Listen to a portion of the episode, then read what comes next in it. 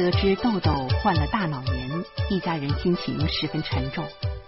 就在最为关键的时刻，老妈的英明在须臾之间化解了一场家庭危机。请继续收听长篇小说《中国丁克》，作者庸人，演播艾宝良。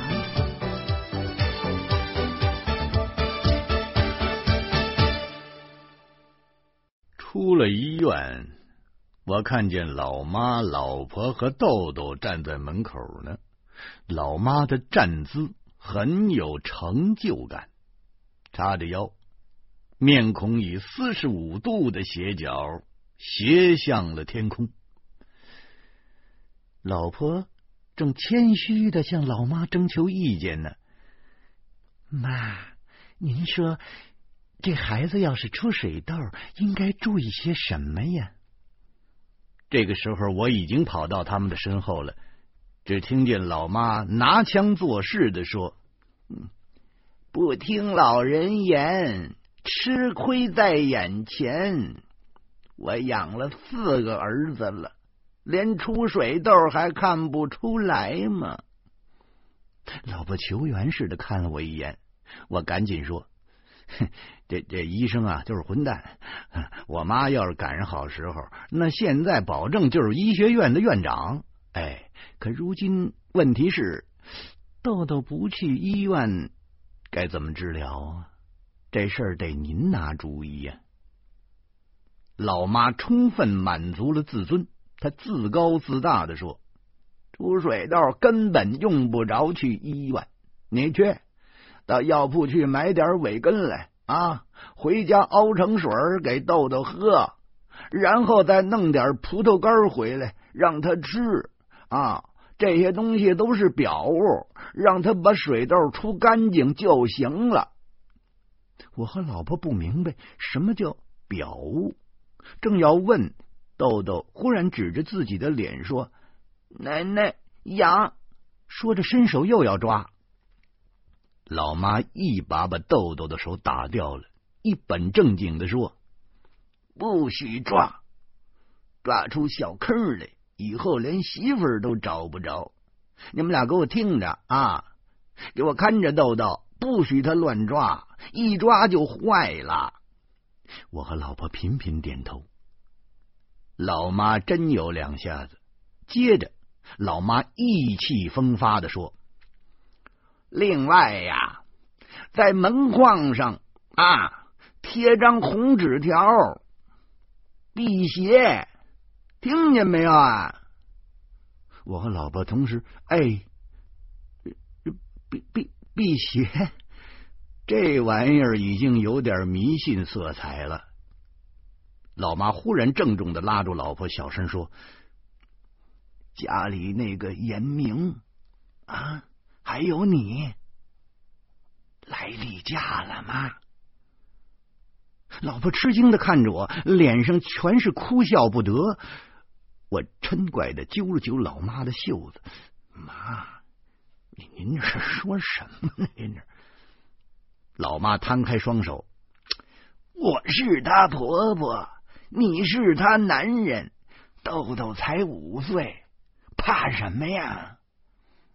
我说，这这事儿跟豆豆出水痘有什么关系？这碍不着不是？怎么碍不着啊？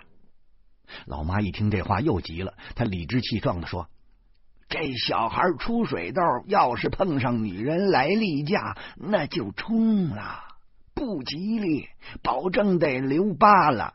如果你媳妇儿和严明来了例假，那就得避一避啊！这是为孩子。”我气往上撞，这什么年代的歪理邪说呀！老妈居然还相信呢！我正要对老妈展开深刻的思想教育，深明大义的老婆急忙说：“妈，您放心吧，我没来，严明也没来。”真的吗？老妈大睁着眼：“真的，这是真的。”说这话的时候，老婆的嘴都歪了，估计是牙疼。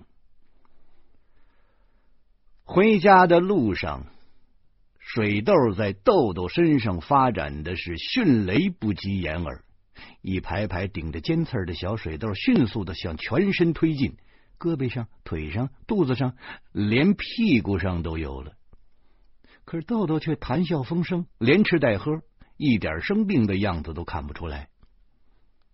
我问他：“哎，还憋不憋呀？”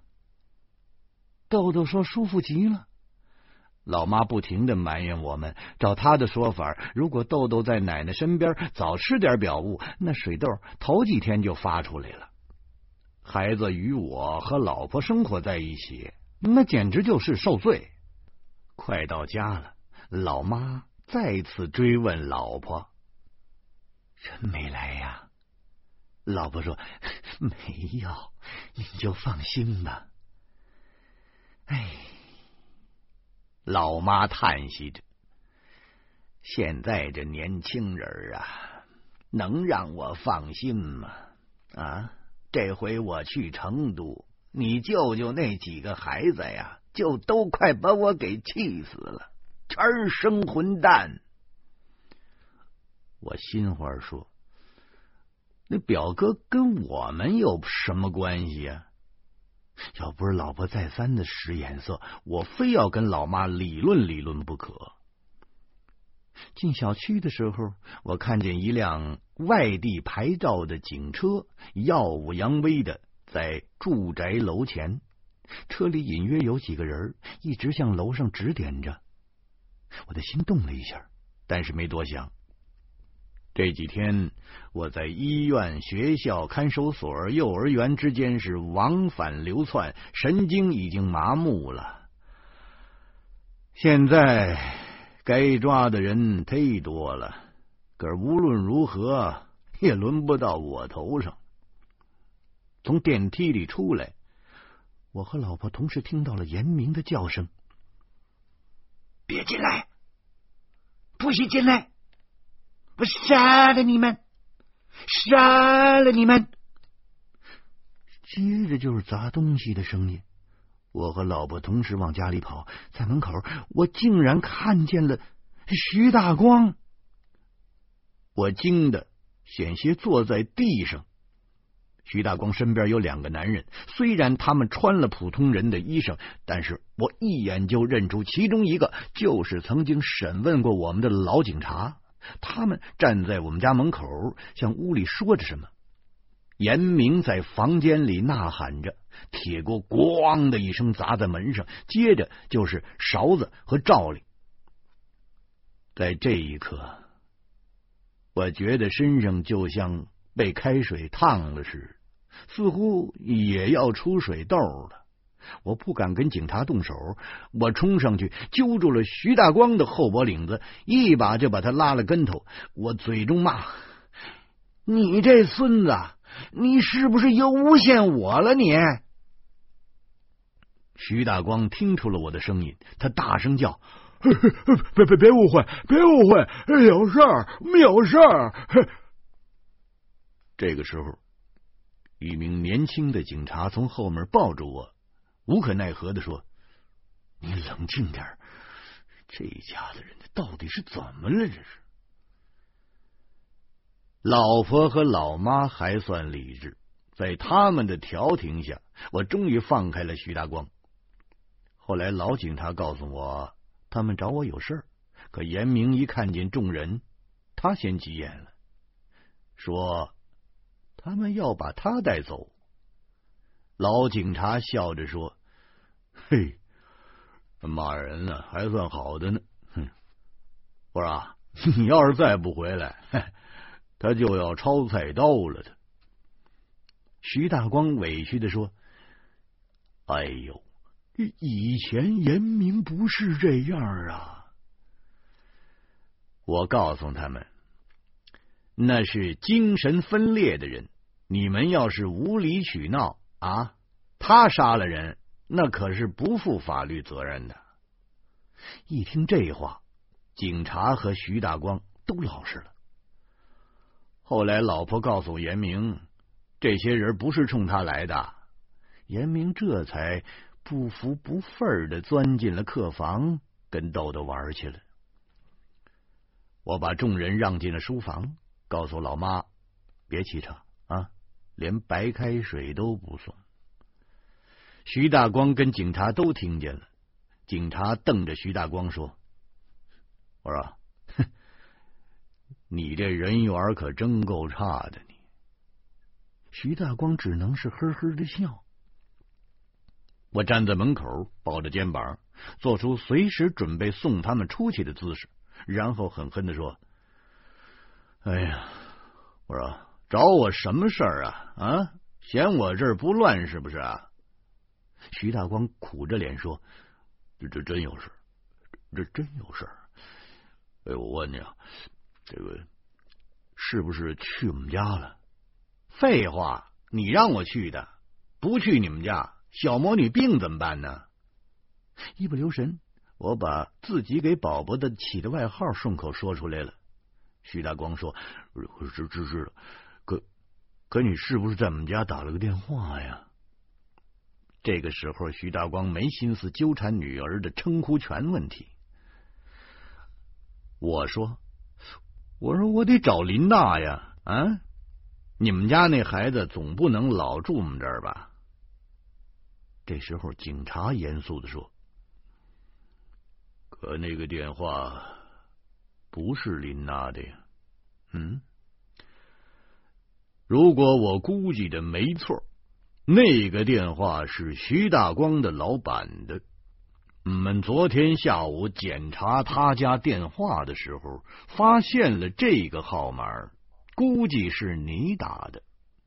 你暴露了宝宝的行踪，我们担心，嗯。那家伙会对徐大光采取报复措施啊！这这抓呀！你们抓他呀！那徐大光不是已经坦白了吗？你们还等什么呀？我的口气里头全都是挖苦。另一个警察有点急，哎哎哎，请您配合点啊！我我我我没这义务。我怒气冲冲的说：“我告诉你们啊，破案是你们的事儿，我们纳税人出钱养活你们，不是让你们到我们家耀耀武扬威的，知道不知道啊？”年轻警察要急，老警察赶紧制止他：“喂，您别生气，徐大光的老板已经失踪了，我们正抓他呢。”什什么？我也有点害怕了。这徐大光把他老板给出卖了，老板找不着徐大光，弄不好真会对小魔女下手，这叫狗急跳墙啊！我说，那那你们这意思是，这徐大光的老板要绑架宝宝？老警察说。很难说，现在有两种可能：一种是老板潜逃，找机会出境；要那样的话，他就顾不上报复。啊，另一种情况，那就是破罐破摔，报复揭发人。徐大光指着胸口：“我我就是揭发人呐！啊，可我住在看守所里呀，政府保护我呀。”宝宝在你这儿，我我我我我我们不是担心他他他对我们家那孩子动手不是吗？我忽然想起来了，早上的确接到了一个神秘的电话，我马上把这个情况说了。警察和徐大光都有点紧张。老警察说：“后一种可能是有的啊，一定要注意。”啊，宝宝的安全。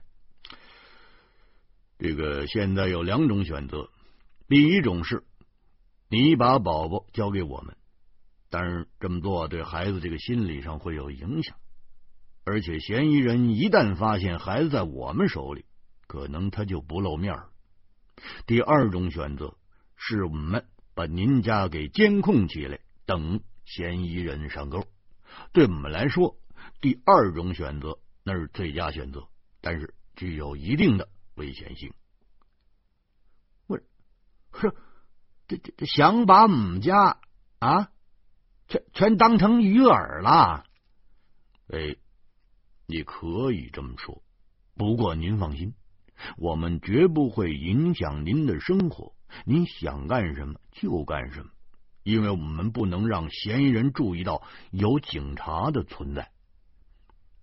我指着外面说：“那那外面那辆警车是不是你们的？你们这不是打草惊蛇吗？”警车没开警车呀。老警察的眉毛说到这儿跳了几下，我点头说。那就随你们吧，我一会儿就把宝宝接回来，我们就老老实实的在家待着，行了吗？这样最好。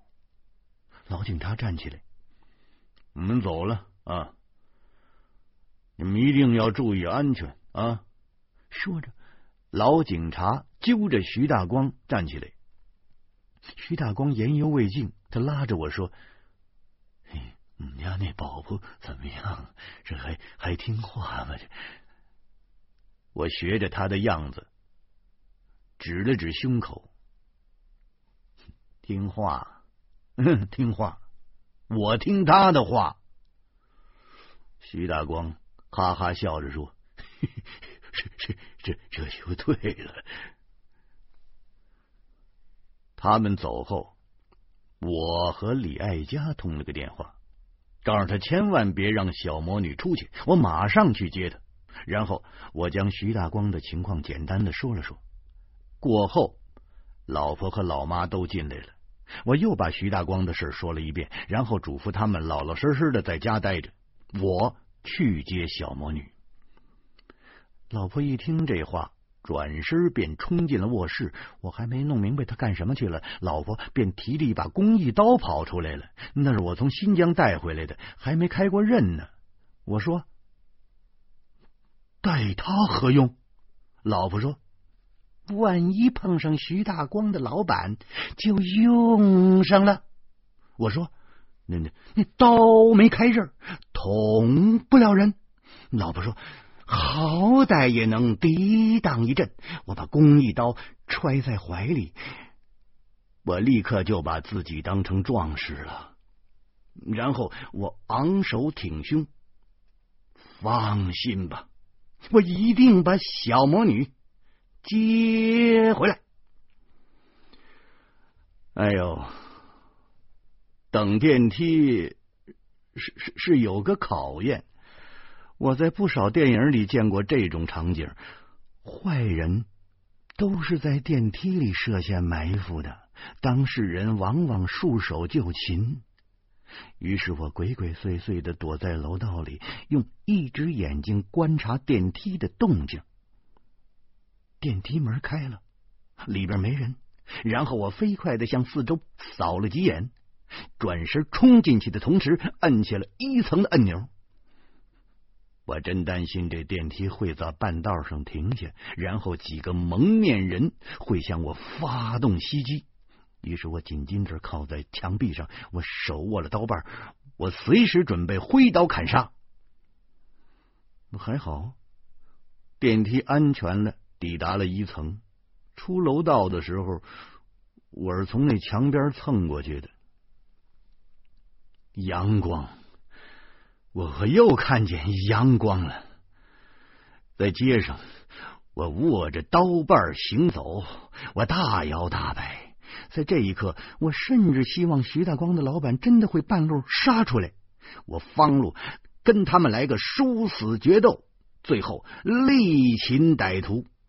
于是，明天所有的报纸上都会有这样一条新闻，大标题是：“谁说书生百无一用？”副标题是：作家方路当街上演功夫片，力擒歹徒数人。哎呦，要真这样，那我方路就出大名了。我我那几本破小说，那不得卖疯喽？去学校要经过一个十字路口，我刚走到路口，就见一辆夏利车以疯狂的速度扑向一辆警车。我暗叫不好，要出事儿。与此同时，我认出来了，这警车就是刚才停在我们家楼下的那辆，因为我还记得它是个外地牌照。我不自觉的躲到了一根电线杆的后面，我一手握着刀把，我另一只手抱着电线杆子，我我我哆嗦起来了。